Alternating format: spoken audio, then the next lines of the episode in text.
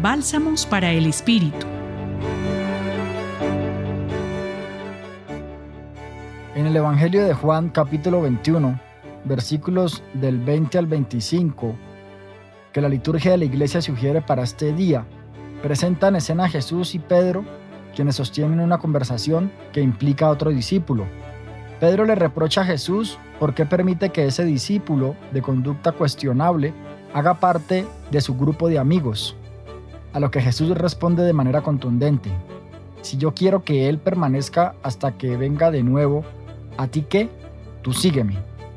Creo que uno de los temas que podemos abordar, teniendo en cuenta el texto mencionado, es el de las relaciones interpersonales en una comunidad determinada, ya sea en la familia o en el trabajo.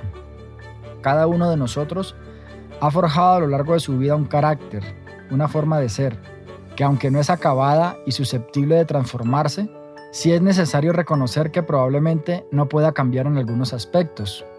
Partiendo de esta realidad, debemos aprender a aceptar, sin prejuicios ni señalamientos, la historia de vida de cada persona. Si desarrollamos una mirada compasiva, tal vez logremos considerar que cada persona es un mundo distinto al mío que merece respeto. Las relaciones, en cualquiera de sus expresiones, siempre estarán mediadas por el conflicto, pues pensamos y sentimos de diferentes maneras. La invitación es muy concreta. Evitemos los señalamientos de Pedro, quien se cree superior a los demás, o peor aún, más digno del amor de Dios. Jesús le hace ver que el amor es un regalo, un don, que se entrega a todas las criaturas en igual medida. Los acompaña en la reflexión de hoy Juan Felipe Herrera, desde el Centro Pastoral San Francisco Javier de la Pontificia Universidad Javeriana. Bálsamos para el Espíritu.